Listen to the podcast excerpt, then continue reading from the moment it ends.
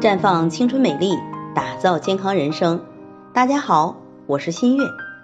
之前呢，我们多次谈到女性流产后容易产生一系列的健康问题。经常听咱们节目的朋友呢，也学习了不少这些方面的知识。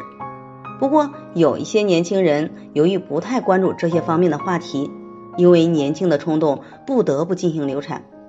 小敏今年才二十四岁，还没有结婚。三月份疫情缓解的时候，没能抵挡住男朋友的热情，突破了底线。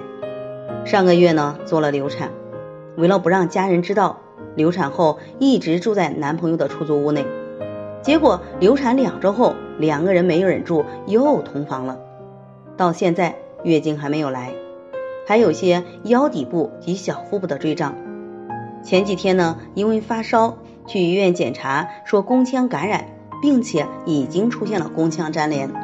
宫腔粘连是宫腔手术导致子宫内膜基底层受损，使宫腔部分或者全部闭塞，而导致月经异常、不孕等情况。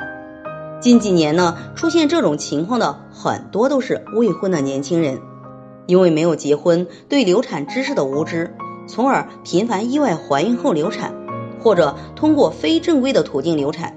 严重伤害到子宫内膜，再加上流产后没有注意养护和休息，造成感染，更加提高了宫腔粘连的概率。子宫内膜因为不能正常的增殖脱落，使月经也不能正常来，更不能使精子和卵子相遇而造成不孕。对于发现比较早的宫腔粘连呢，应及时进行消炎处理，并对腰腹部进行温灸，还要注意卵巢的修复。以及促进子宫内膜的增殖与恢复。在这里，我也给大家提个醒：您关注我们的微信公众号“普康好女人”，普黄浦江的普，康健康的康，普康好女人。添加关注后，点击健康自测，那么您就可以对自己的身体有一个综合的评判了。